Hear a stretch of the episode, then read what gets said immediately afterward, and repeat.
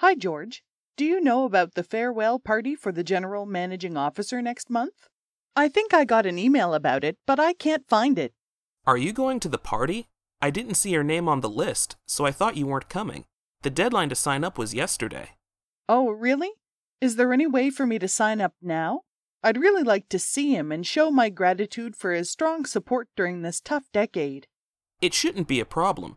You can go to the personnel division and ask them.